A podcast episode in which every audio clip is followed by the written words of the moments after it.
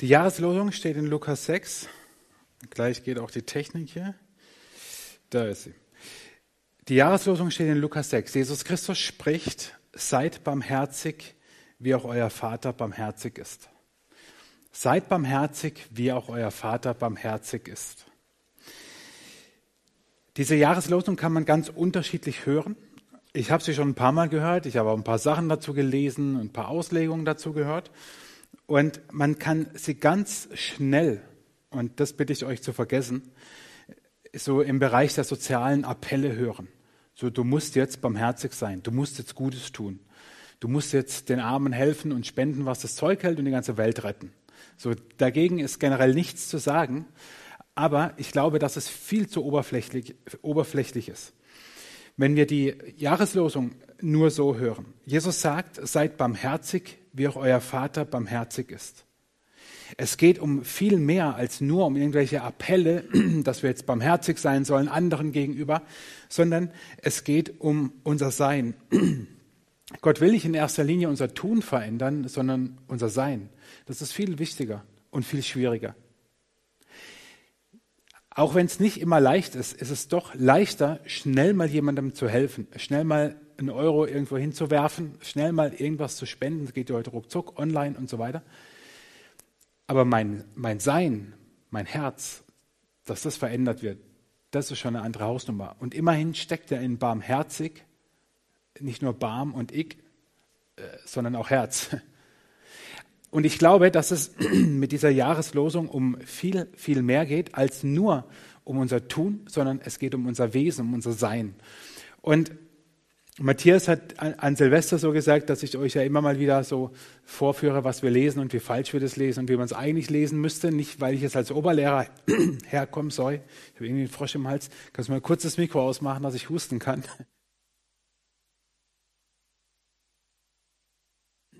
Danke.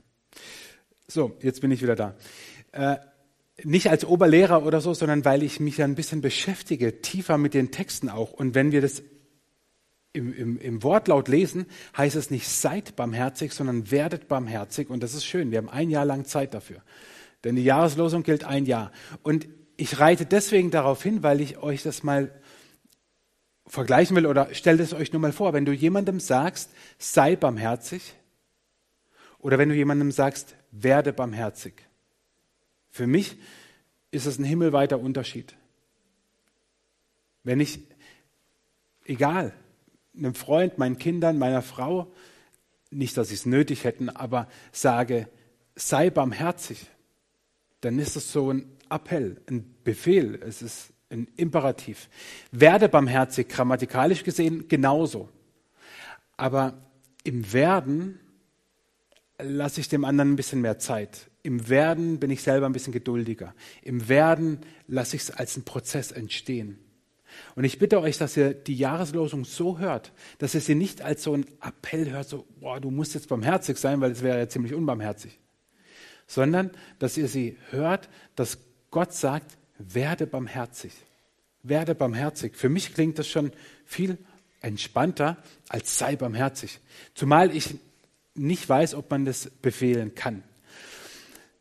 Ich will mit euch reinschauen in, in, in den Kontext von Lukas 6. Und wenn ihr aus dem Lied vom Albert Frei gerade eben ein, ein, einen Gedanken, ein Bild behalten wollt, dann ist das für mich der, wo er singt, der Mond scheint nur, weil die Sonne ihn anstrahlt. Das wissen wir ja. Das ist so. Und behaltet das nicht nur jetzt, sondern generell im Hinterkopf, wenn es um Barmherzigkeit geht. Denn es gibt ja noch einen zweiten Teil dieses Verses. Darauf komme ich aber noch. Wir lesen mal Lukas 6, 36 bis 38. Das ist der Kontext. Und dort spricht Jesus, seid barmherzig, wie auch euer Vater barmherzig ist. Und richtet nicht, so werdet ihr auch nicht gerichtet. Verdammt nicht, so werdet ihr nicht verdammt. Vergebt, so wird euch vergeben. Gebt, so wird euch gegeben. Ein volles, gedrücktes, gerütteltes und überfließendes Maß wird man in euren Schoß geben. Denn eben mit dem Maß, mit dem ihr messt, wird man euch wieder messen. Das ist der Kontext unserer Jahreslosung. Das sagt Jesus darüber, dass wir barmherzig sein sollen. Vielleicht müssen wir erstmal klären, was ist Barmherzigkeit. Wenn man so im Duden, Wikipedia und so in den üblichen Wörterbüchern nachschaut, dann bekommt man diese, diese Antwort. Barmherzigkeit bedeutet, man ist mitleidend, man ist mitfühlend, man hat Verständnis für die Not des anderen. Im besten Fall wird es auch noch aktiv, das steht selten dabei, komischerweise, aber es geht darum, dass wir die Not des anderen sehen, mitleiden, mitempfinden. Jesus stellt uns Barmherzigkeit anders vor. Jesus stellt uns Barmherzigkeit so vor, dass er nämlich sagt, seid barmherzig, wie der Vater barmherzig ist, und jetzt erkläre ich euch, wie er das macht. Und er sagt es ganz einfach. Er sagt, richtet nicht, so werdet ihr auch nicht gerichtet. Verdammt nicht, so werdet ihr nicht verdammt. Vergebt, das sollt ihr tun. Vergebt, so wird euch vergeben. Gebt, so wird euch gegeben. Ein volles, gedrücktes, gerütteltes und überfließendes Maß wird man in euren Schoß geben, denn eben mit dem Maß, mit dem ihr messt, wird man euch wieder messen. Jesus sagt also zwei Dinge, die wir tun sollen, um Barmherzigkeit zu leben. Er sagt, vergeben und geben. Das ist seine Definition von Barmherzigkeit, die von vielen äh, äh, Wörterbüchern ist eine andere. Oder nicht? Hat es vielleicht was miteinander zu tun? Verständnis für die Not des anderen haben, mitleidig, mitfühlend sein. Und Jesus sagt, nein, Barmherzigkeit geht viel tiefer. Ich habe es mal so ein bisschen markiert. Er sagt, vergebt und gebt. Und damit man es sprachlich ein bisschen auseinanderziehen kann, nenne ich es einfach verzeihen und geben. Wobei ich verzeihen synonym zu vergeben verwende, aber dann hat man nochmal so ein bisschen sprachlich eine Unterscheidung zu geben. Jesus sagt, Barmherzigkeit bedeutet zu verzeihen und zu geben. Und er sagt nicht nur ein bisschen verzeihen und nicht nur ein bisschen geben. Und spätestens jetzt wünscht ihr euch, genauso wie ich, dass wir lieber der Definition von Wikipedia und dem Duden folgen. Denn was Jesus sagt, ist sehr provokant. Ich habe es mal so versucht zusammenzufassen und zu sagen, Verzeihen ist der negativ-passive, private wie öffentliche Bereich und Geben ist der positiv-aktive, großzügige Part. So was meine ich damit. Jesus sagt, richtet nicht, so werdet ihr auch nicht gerichtet. Verdammt nicht, so werdet ihr nicht verdammt. Vergebt, so wird euch vergeben. Das ist so der erste Part. Die negative Ausführung, was wir nicht tun sollen, ist, nicht zu verdammen, nicht zu richten, nicht zu urteilen, weder im Herzen noch in der Öffentlichkeit jemanden schlecht zu machen, sondern wir sollen verzeihen.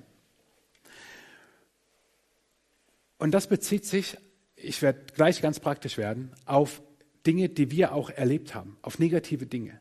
Das ist aber sozusagen der passive Teil, weil es Dinge sind, die ja schon geschehen sind, wie wir darauf reagieren, wenn wir Barmherzigkeit leben. Der aktive und positive Teil ist zu geben. Jetzt denkst du vielleicht, was ist am Geben positiv, weil ich habe ja danach weniger. Stimmt. Aber es wird noch herausfordernder. Jesus sagt, wie wir geben sollen. Und ganz ehrlich, da kann ich noch eine Menge lernen. Er sagt nämlich, ich gehe nochmal zurück in den Vers, Gebt, so wird euch gegeben. Ein volles, gedrücktes, gerütteltes und überfließendes Maß wird man in euren Schoß geben, denn eben mit dem Maß, mit dem ihr messt, wird man euch wieder messen. Wie komme ich dann nun auf großzügig? Was Jesus hier sagt, ist den Hörern seiner Zeit komplett verständlich. Und ich habe es schon mal in der Predigt er, er, er, erklärt. Jesus spielt an auf die damalige Art, wie man erntete wenn man geerntet hat, hat man in den Feldern, egal was da jetzt angebaut wurde, in der Mitte begonnen und hat sich quasi nach außen vorgearbeitet, aber die Ecken, manchmal auch die Ränder, aber vor allem die Ecken, die wurden stehen gelassen. Die wurden nicht geerntet. Warum wurden die nicht geerntet? Die wurden nicht geerntet, weil die waren, heute würden wir sagen, für die Arbeitslosen, für die Menschen, die kein Einkommen hatten. Die kamen mit ihren Körben und haben an den Ecken von den Feldern das sozusagen von Hand ernten dürfen, was stehen gelassen wurde. Ein Akt der Barmherzigkeit in der Kultur damals.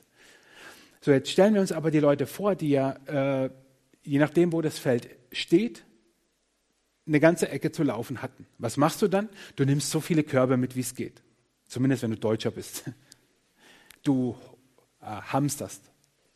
Also die Hamsterkäufe damals waren andere. So, die nehmen ganz viele Körbe mit. So, und jetzt bist du an einem Feld und fängst an zu, zu pflücken und machst deinen Korb halb voll und gehst wieder heim. So, von wegen. Die Leute hatten doch teilweise Stunden zu laufen und mussten mit dem, was sie da hatten, ihre Familie versorgen. Sprich aus dem, meinetwegen Getreide, Mehl mahlen, Brot backen. Was machst du also? Du stopfst deinen Korb voll, so voll wie es nur geht. Und zwar, wenn du denkst, es ist voll, dann stellst du dich nochmal rein und trittst nochmal drauf, so wie mit der Papiertonne kurz vor der Leerung, so dass nochmal mehr reingeht. Und wir stopfen und wie Mülleimer, man stopft und so und sagt, Schatz, der Mülleimer ist immer noch nicht voll, ich muss ihn immer noch nicht leeren. Also man, man stopft und stopft und stopft und stopft, ja, bis es voll ist, weil man weiß, mehr werde ich nicht bekommen, mehr geht nicht. Ich, das ist meine Chance, weil es kommen ja auch noch andere Arbeitslose, die, die, die, die einsammeln. Das ist meine Chance. Also in einer gewissen Weise schon auch egoistisch, klar, aber man will ja seine Familie ernähren. Und Jesus sagt, genau solch ein Maß sollst du geben denn damit misst man dich. Ein volles, ein gedrücktes, gerütteltes und überfließendes Maß. Und die, die Zuhörer damals, die hatten es ja vor Augen, die lebten ja in dieser Kultur, vielleicht war gerade Erntezeit, keine Ahnung, dann hatten sie es noch mehr vor Augen und wussten genau, was Jesus hier sagt. Sie wussten genau, was er sagt und sie wussten, wie provokant das ist, weil es nicht heißt, dass wir nur ein bisschen geben, sondern dass wir großzügig geben sollen. Und dass so wie wir geben, so wird man auch uns messen. Wie man in den Wald ruft, so schreit zurück, sagt man. Jesus hat es ein bisschen anders ausgedrückt. Barmherzigkeit ist also nicht einfach nur Gutes zu tun, nett zu sein, so die Not des anderen zu sehen, sondern es spielt sich ganz viel erstmal in meinem Inneren ab, nämlich, dass ich verzeihe und dass ich gebe. So, und hier ist eine Skala für dich. Die Skala der Barmherzigkeit. 0 bis 10. Wo verortest du dich? nein, nein, jetzt nicht laut sagen, bitte. Wo würdest du dich einordnen, wenn ich dir zwei Beispiele bringe? Zwei Beispiele aus der Bibel. Den oben, den kennt man sogar weit über die Bibel hinaus und über die Kirche hinaus. Das ist der barmherzige Samariter. Der, der einen zusammengeschlagenen Mann pflegt, für seine Kosten im Krankenhaus aufkommt, obwohl er mit ihm, vielleicht nicht persönlich, aber zumindest die, die, die Völker miteinander verfeindet waren und obwohl Priester und Tempeldiener vorher schon, also sozusagen äh, Pfarrer und Gemeindemitarbeiter sind schon vorbeigelaufen, haben ihn liegen lassen und so. Und jetzt kommt ein äh, böser anderer Mensch und äh, ist gar nicht so böse, sondern ist barmherzig und hilft ihm. So, Geschichte ist bekannt, im Großen und Ganzen. So, der ist jetzt so, keine Ahnung, neun, irgendeinen Dreck am Stecken wird er auch haben, also deswegen ist er keine zehn. Aber es gibt da auch so eine, eine Eins, eine Null will ich auch nicht sagen, vielleicht war der mal barmherzig. Das ist das, was Luther als den Schalksknecht übersetzt. Und da man Schalksknecht mit Schalke 04 verbindet, habe ich gedacht, muss ich einen anderen Namen wählen für Personen, die hier anwesend sind. Äh, äh, naja, aber es würde ja passen, weil Schalke hat gerade auch nicht viel zu lachen, aber das ist was anderes. Äh, was Luther hier übersetzt, übersetze ich mal mit der unbarmherzige Angestellte. Weil was war mit dem? Dem wurde jede Menge Geld erlassen, das er eigentlich schuldete und dann begegnete er jemandem, der ihm etwas schuldete, aber dem gegenüber war er komplett unbarmherzig und hat gesagt, du zahlst es, sonst Kopf kürzer. Wenn man jetzt, ohne dass man es bis ins Detail bestimmen kann aufgrund der ganzen Währungsschwankungen und Inflation, wenn man sich das mal vor Augen hält, ungefähr, nagelt mich nicht fest auf die 10 Millionen, Erlassen wurden dem, ähm, dem unbarmherzigen Angestellten mehrere hundert Millionen Euro. So hoch waren seine Schulden. Keine Ahnung, wer das geschafft hat. Mehrere hundert Millionen wurden ihm erlassen. Geschuldet wurden ihm 13.000 ungefähr. So. Und jetzt geht die Story ja so, ihm werden sie erlassen und man denkt, juhu, und er ist jetzt barmherzig, aber von wegen dem anderen, der ihm da in Anführungszeichen nur ein paar tausend schuldet, dem ist er ganz unbarmherzig gegenüber. So, wo dazwischen würdest du dich einordnen? Und jetzt denkst du vielleicht, hä, aber jetzt geht es doch doch nur ums Geben und so. Nein, denn überleg mal, der barmherzige Samariter, was muss sich innerlich bei ihm schon abgespielt haben, als er den im Straßengraben liegenden Menschen sah und wusste, das ist keiner, von meinem Stamm, von den Samaritern, sondern ein, einer vom Feind sozusagen. Wir leben ja an der Grenze, wir können das so ein bisschen nachempfinden. Nein, Scherz, Scherz! Ihr Schweizer, bleibt dabei online. Also, so Baden und Schwaben und so, ne? oder was, was gibt es dann noch hier? Bayern und Franken, so Dortmund und Schalke. So, also, und aber natürlich viel schlimmer, weil da ging es ja wirklich um Leben und Tod, da ging es um die Geschichte, ging es um Vergangenheit, da ging es um Mord, um, ja, um, um Familien, die auseinandergerissen wurden. Wirklich schlimm. Und der barmherzige Samariter sieht da einen liegen, wo, wo wahrscheinlich seine ganze Familie, sein, sein, seine ganze Sippe hätte ihn liegen lassen. Er hat gesagt, hey, das ist keiner von uns, lass den liegen.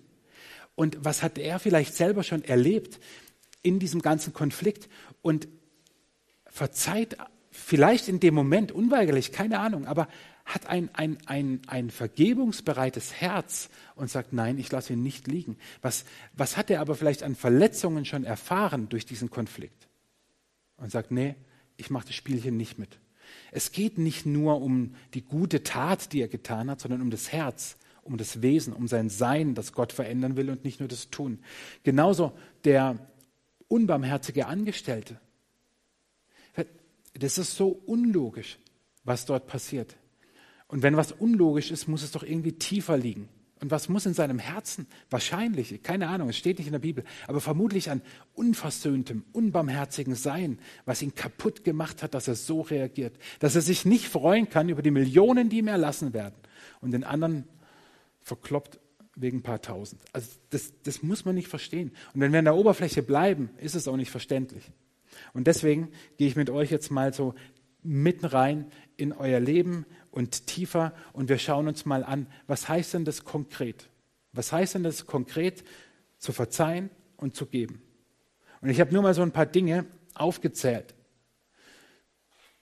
wo du verzeihen und geben kannst gegenüber anderen Menschen, wo du zu Unrecht beschuldigt wurdest, für was auch immer, wo du Verletzungen erlitten hast, wo andere Menschen dir Verletzungen zugefügt haben, wo Lieblosigkeiten vielleicht am Arbeitsplatz, in der Familie oder Verwandtschaft oder egal wo, so einer Tagesordnung, so kleine Gehässigkeit, so Blicke, so Gesten, ja, die, die einem echt den Tag schwer machen. Oder eine Affäre, die Untreue des Partners. Betrug jeder Art, wo du übers Ohr gehauen wurdest oder whatever. Lügen, wo du Lügen entlarvt hast und der andere vielleicht sogar zugegeben hat, dass er dich angelogen hat. Wie sieht es aus mit, mit der Geduld gegenüber anderen? Herr, gib mir Geduld, aber sofort. Wie sieht es mit Geldspenden aus? Oder andere verschenken, sind großzügig, Besitz aller Art, helfen einfach aus. Nicht, weil sie etwas Gutes tun wollen, wie der Pfadfinder, sondern weil es ihr, ihr Wesen ist. Ich habe unten auch zwei ganz aktuelle oder ja, omnipräsente Beispiele. Wie, wie gehen wir damit um im Blick auf Politiker und Corona oder Familien und Freunde und Corona? An Silvester habe ich ja auch darüber gesprochen, wie das ja auch durch Freundschaften, Beziehungen, Familien durchgeht, dieses Thema gerade und, und entzweit statt Verzeit. Aber wie sieht es eigentlich aus mit Barmherzigkeit gegenüber dir selbst? Das, wo wir hier noch sehen, oh, ist schon schwer. da wird es hier ja richtig böse. Also wie sieht es aus mit Verzeihen und Geben dir selber gegenüber? Jetzt denkst du vielleicht, was ist denn das für ein Hanswurst da vorne? Fängt er jetzt irgendwie an, so äh, komische Lebensphilosophien von sich zu geben? Nein, schaut mal. Jesus Christus spricht, seid barmherzig, wie auch euer Vater barmherzig ist. Sagt Jesus eigentlich gegenüber wem wir barmherzig sein sollen? Nein. Also können wir uns doch mal überlegen, nicht nur gegenüber anderen barmherzig zu sein, sondern auch gegenüber uns selbst. Und da wird es vielleicht nicht mehr, nicht weniger, aber genauso herausfordernd. Schaut mal, wie sieht es aus mit deiner Vergangenheit und deiner Geschichte? Bist du damit im Reinen? Kannst du verzeihen? Oder die Messlatte an mich selbst nicht zu hoch setzen? Wir haben ein neues Jahr. Vielleicht haben manche von euch Neujahrsvorsätze, gegen die ist überhaupt nichts zu sagen. Die sind vollkommen in Ordnung, solange sie gut sind. Die, die sind in Ordnung, wirklich. Kommt jetzt auch kein blöder Witz dahinter, ich meine es wirklich so. Neujahrsvorsätze sind gut. Nur, sie können dazu führen, dass wir unbarmherzig uns selber gegenüber sind, weil, weil wir dann doch wieder, keine Ahnung, zu viel essen, zu wenig Sport machen, doch eine rauchen oder, keine Ahnung, doch Handball gucken statt Fußball. Weiß nicht. Also versteht ihr, in dem Moment, wo wir einen Vorsatz brechen. Und dann? Dann sind wir enttäuscht von uns selber oder, oder sagen, was bin ich für ein schlechter Mensch? Und ganz schnell sind wir unbarm, unbarmherzig mit uns selber. Ich habe rechts einfach mal so ein paar Lebensbereiche, wo es ganz praktisch werden kann, aufgezählt. Unser Umgang mit Zeit.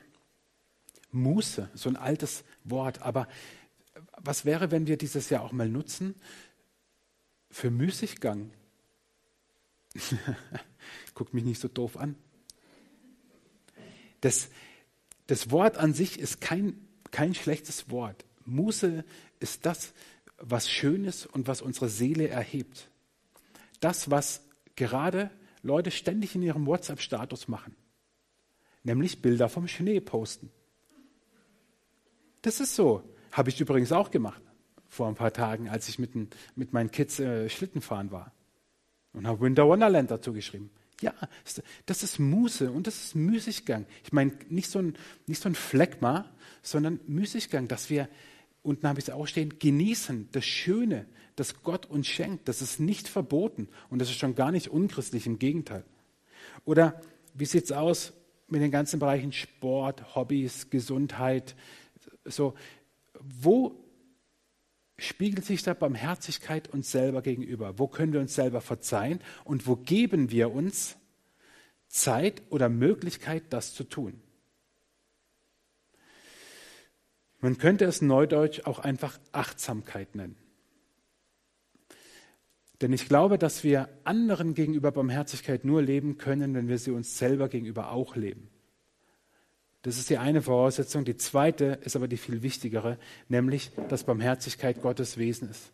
Das klang in dem Lied vom, vom Albert Frey ja auch so wunderschön durch, dass wir barmherzig sein können, weil Gott barmherzig ist. Überleg mal, wir hätten einen unbarmherzigen Gott. Überleg mal, wir hätten einen Gott, der uns nicht vergibt. Überlegt mal, wir hätten wirklich einen Gott, der von, von uns fordert, keine Ahnung, was zu tun, damit wir eventuell seine Gunst bekommen. Überlegt das nur mal. Aber nein, barmherzig und gnädig ist der Herr, geduldig und von großer Güte, steht es im Psalm 103. Und dann lasst uns anschauen, wie Gott verzeihen und geben lebt. In Micha 7 heißt es, er wird sich unserer wieder erbarmen, unsere Schuld unter die Füße treten und alle unsere Sünden in die Tiefen des Meeres werfen. Wenn du noch einen Vorsatz für 2021 brauchst, dann habe ich hier einen für dich. Dass du aufhörst, ein geistlicher Wiederkäuer zu sein. Denn was wir oft machen ist, dass wir Gott Schuld bekennen, aufrichtig, und sie dann oh, wieder hochholen. Ein paar Wochen später ein paar Monate später, vielleicht Jahre später. Wir erinnern uns sogar noch, wie aufrichtig wir Gott um Vergebung gebeten haben und wie wir seine Vergebung empfangen haben. Und Wochen oder Monate später hat der Satan nichts Besseres zu tun, als uns anzuklagen und wir würgen das alles wieder hoch und verdammen uns wieder selber. Und die Bibel sagt uns genau das Gegenteil. Sie sagt, wenn Gott vergibt, dann ist es gelöscht. Und zwar unwiderruflich gelöscht, von der Festplatte gelöscht, und zwar so, dass kein Crack das mehr holen kann. Gelöscht. Das ist für unser Empfinden viel zu groß. Aber bitte hör auf, so ein geistlicher Wiederkäuer zu sein, sondern nimm das an. Wenn Gott vergibt, vergibt er ganz und nicht nur so hm, ein bisschen. Natürlich, Bonhoeffer würde es billige Gnade nennen, wenn davor nicht die wirkliche Reue und Buße steht und ich sage, es tut mir aufrichtig leid, ich, ich, es, es war falsch, das gehört dazu. Logisch. Großzügigkeit lebt Gott in der Schöpfung. Herr, wie sind deine Werke so groß und viel, du hast sie alle weise geordnet und die Erde ist voll deiner Güter. Ich habe es eben schon mit dem Schnee erwähnt, man könnte das un, un, unendlich weiterführen. Gott hätte die Schöpfung viel früher beenden können und viel weniger Arbeit gehabt, wenn er einfach alles schwarz-weiß gemacht hätte. Als wir mal ähm, Fernsehen geguckt haben, Dinner for One, ist er schwarz-weiß. Und dann fragte mal meine Tochter, äh, war das in echt auch schwarz-weiß oder farbig? Und dann dachte ich, krasser Gedanke. Natürlich war es farbig. Aber stellt euch nur vor, Gott hätte das so gemacht, hätte gesagt, schwarz-weiß, wenn die Menschheit nicht mehr weiß, so what? Also wäre wär, wär doch vollkommen, wir, wir würden uns ja wahrscheinlich nicht mal beklagen. Wir würden es gar nicht anders wissen. Aber weil Gott so großzügig gibt, sagt er, Mensch, ich gebe dir ein Farbenspektrum, das können die gar nicht angucken. Und er gibt großzügig in Römer 8, schreibt Paulus, ist Gott für uns, wer kann wider uns sein, der auch seinen eigenen Sohn nicht verschont hat, sondern hat ihn für uns alle dahingegeben. Wie sollte er uns mit ihm nicht alles schenken? In Jesus gibt uns Gott alles, was wir brauchen, zum Leben und zum Sterben, hätte Luther jetzt gesagt. Alles. Und wenn wir seine Nähe suchen, bekommen wir, was wir brauchen. Und dann geschieht diese Veränderung, von der ich am Anfang gesprochen habe, dass Barmherzigkeit viel mehr ist als nur ein Appell, Gutes zu tun, sondern dass unser Wesen, unser Sein verändert wird, dass wir selber dahin kommen, zu verzeihen und zu geben. Aber nicht, um wieder einen Punkt zu holen, Pfadfinder, gute Tat, nein, sondern um Barmherzigkeit zu leben, weil Gott barmherzig ist und weil wir ihn widerspiegeln. Und wenn du dir jetzt irgendwas vornimmst, dann häng bitte die Latte nicht so hoch und sei barmherzig mit dir selber. Lass 2021 so ein Jahr der Barmherzigkeit werden. Nicht sein, sondern werden. Gib dir selber Zeit und Geduld, dass du Barmherzigkeit lebst. Und nimm dir beim nächsten Lied, das wir hören, was gar nicht so kurz ist, du hast Zeit, mal nachzudenken, wo Hast du selber erfahren, dass dir jemand verziehen hat oder dass Gott dir verziehen hat? Wo hast du selber andere Menschen oder Gott erlebt, wie er großzügig war in deinem Leben? Und wo gibt es etwas, wo du sagst, ja, da möchte ich Großzügigkeit lernen, da möchte ich verzeihen lernen, aber ich will es lernen, ich will mich auf den Weg machen und nicht jetzt schon sein. Das funktioniert nämlich nicht. Deswegen hören wir das und sehen wir das Lied Groß ist deine Barmherzigkeit.